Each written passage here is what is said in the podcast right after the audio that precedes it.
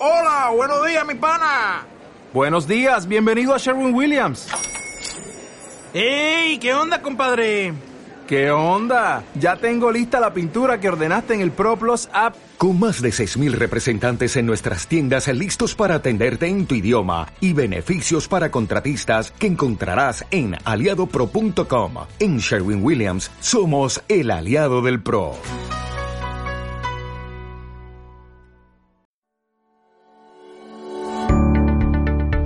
Hola, soy el pastor Cristian Goches y quiero darte la bienvenida a nuestra reflexión de hoy. Recibe un cordial y afectuoso saludo. Deseamos con todo nuestro corazón que seas bendecido a través de esta pequeña meditación de la palabra del Señor. Ruego al Espíritu Santo que tome el control de cada una de mis palabras, pero que sobre todo su presencia llegue hasta donde tú estés, llenando tu vida con su paz, su favor y su instrucción. Gracias por estar con nosotros. Bienvenidos.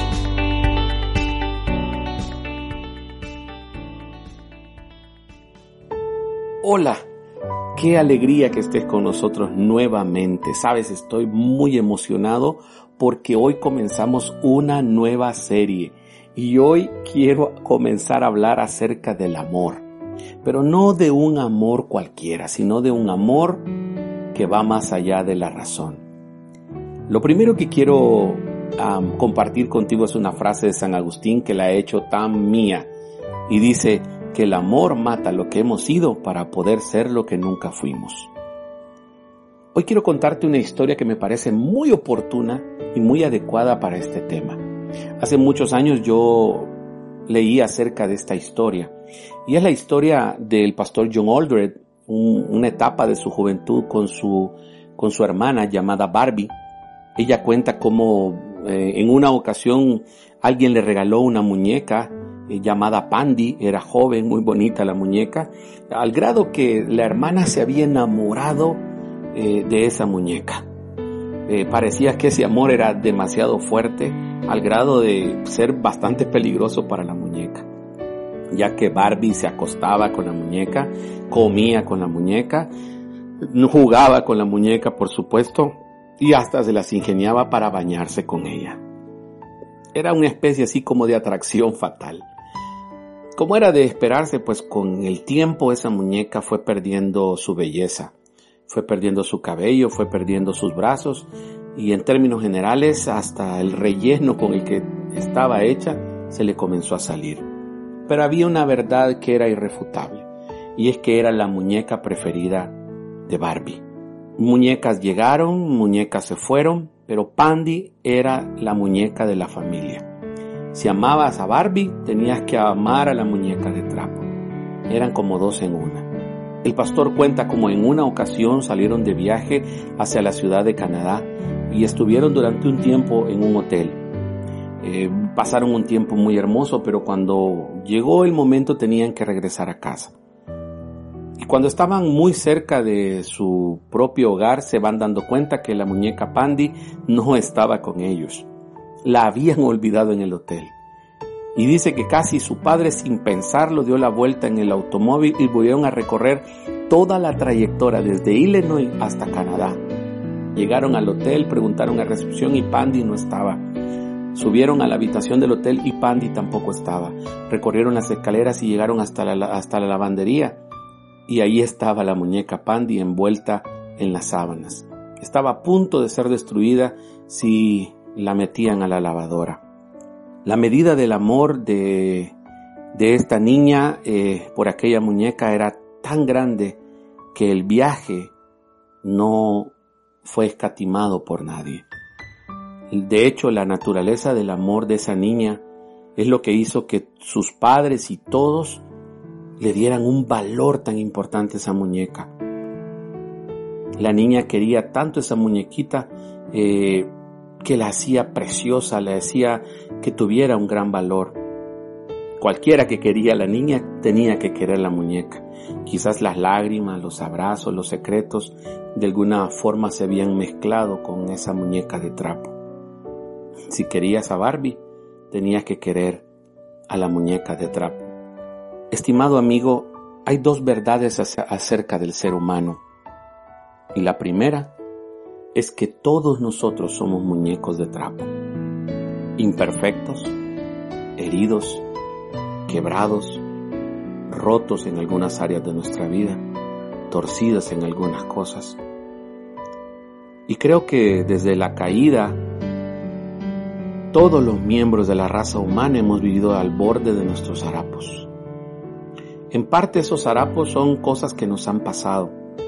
Quizás nuestros padres nos han traicionado, personas que hemos amado simplemente nos causaron daño y eso es parte de los trapos de nuestra vida. Puede hacer que haya un ADN en nosotros que eh, exacerba ciertas cosas que nos hacen débiles.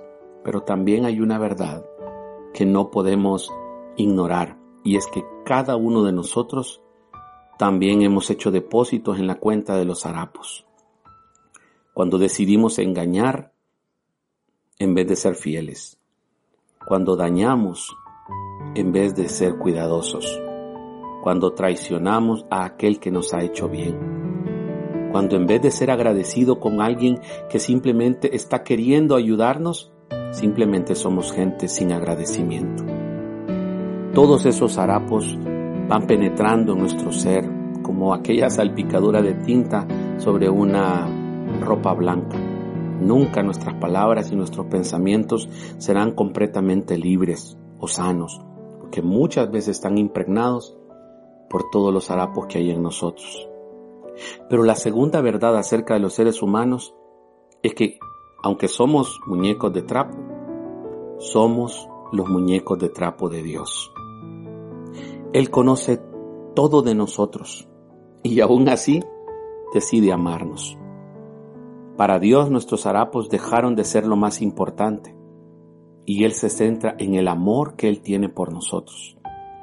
Ahora hay que decirlo, no fuimos creados harapientos. Desde el principio había una maravilla tan excepcional en el ser humano que dice que Dios dijo que éramos muy buenos al hacerlo. Había tal maravilla en nosotros que dice el salmista que nos hizo un poco menores en gloria y honor que los seres divinos.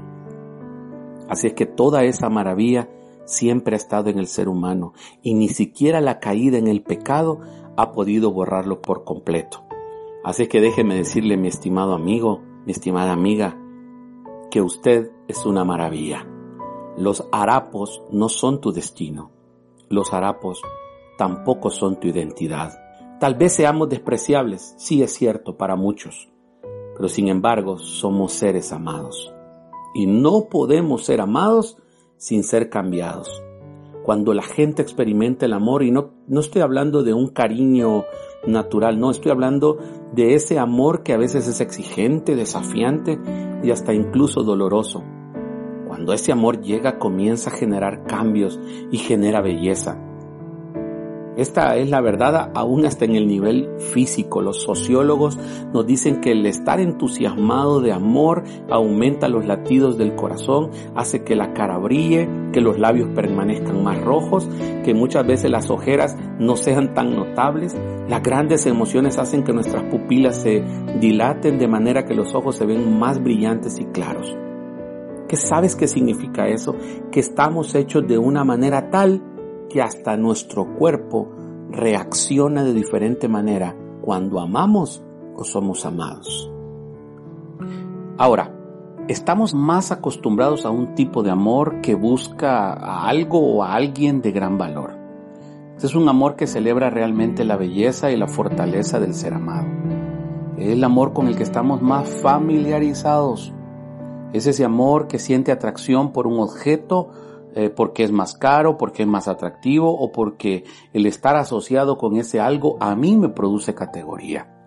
De hecho, los griegos tenían una palabra para esta clase de amor y era la palabra eros. Cuando oímos esta palabra pensamos siempre en el término erótico, pero eros significa algo más que el amor sexual. Es en esencia eros aquello que describe una clase de amor que yo doy para satisfacer mis propios deseos ganar mi admiración o satisfacer mis propios apetitos. Eros es el amor en la búsqueda del tesoro. Es el premio que acompaña al ganar un concurso de belleza. Ahora, aprendemos desde temprano acerca de esta clase de amor. De hecho, estudios demuestran que adultos le sonríen más o hacen gestos bonitos a bebés que les parecen más atractivos que aquellos que no lo son. Sabes que los padres, dicen un estudio, se sienten mucho más involucrados con bebés atractivos que con aquellos que no lo son.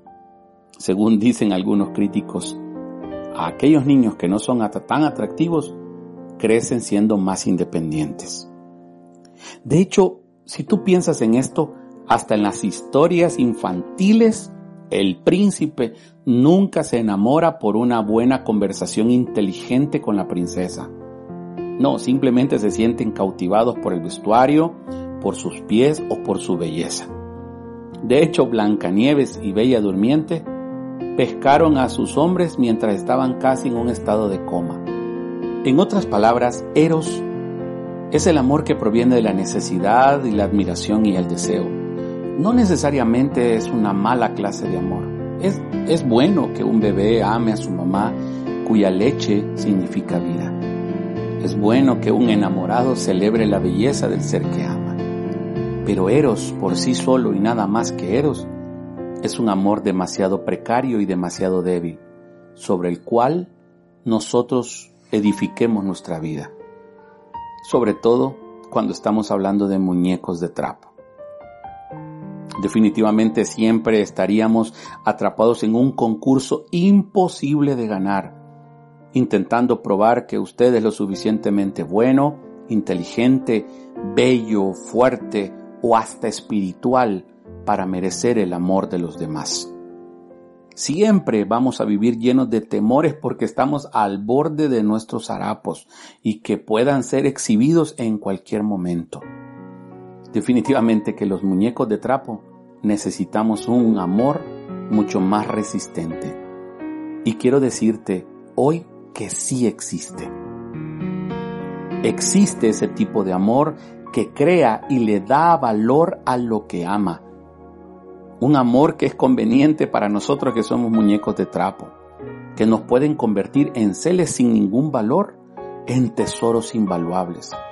Hay, hay, un amor que simplemente se aferra a criaturas de trapo por razones que nadie puede entender ni imaginarse, los convierte en un tesoro incalculable.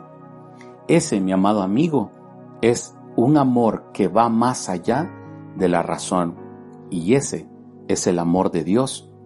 Ese es el amor que Dios te está ofreciendo a ti y que me ha ofrecido a mí. Gracias por estar con nosotros. Si este podcast ha sido de bendición para ti, queremos saberlo. Escríbenos a nuestro email oficina arroba iglesiac3.org.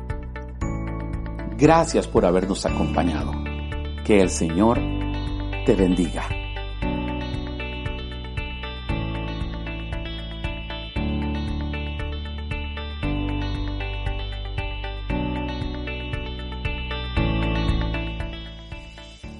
Dale más potencia a tu primavera con The Home Depot. Obtén una potencia similar a la de la gasolina para podar, recortar y soplar con el sistema OnePlus de 18 voltios de Ryobi desde solo 89 dólares. Potencia para podar un tercio de un acre con una carga. Potencia para recortar el césped que dura hasta dos horas. Y fuerza de soplado de 110 millas por hora. Todo con una batería intercambiable. Llévate el sistema inalámbrico OnePlus de 18 voltios de Ryobi. Solo en The Home Depot. Haces más. Logras más.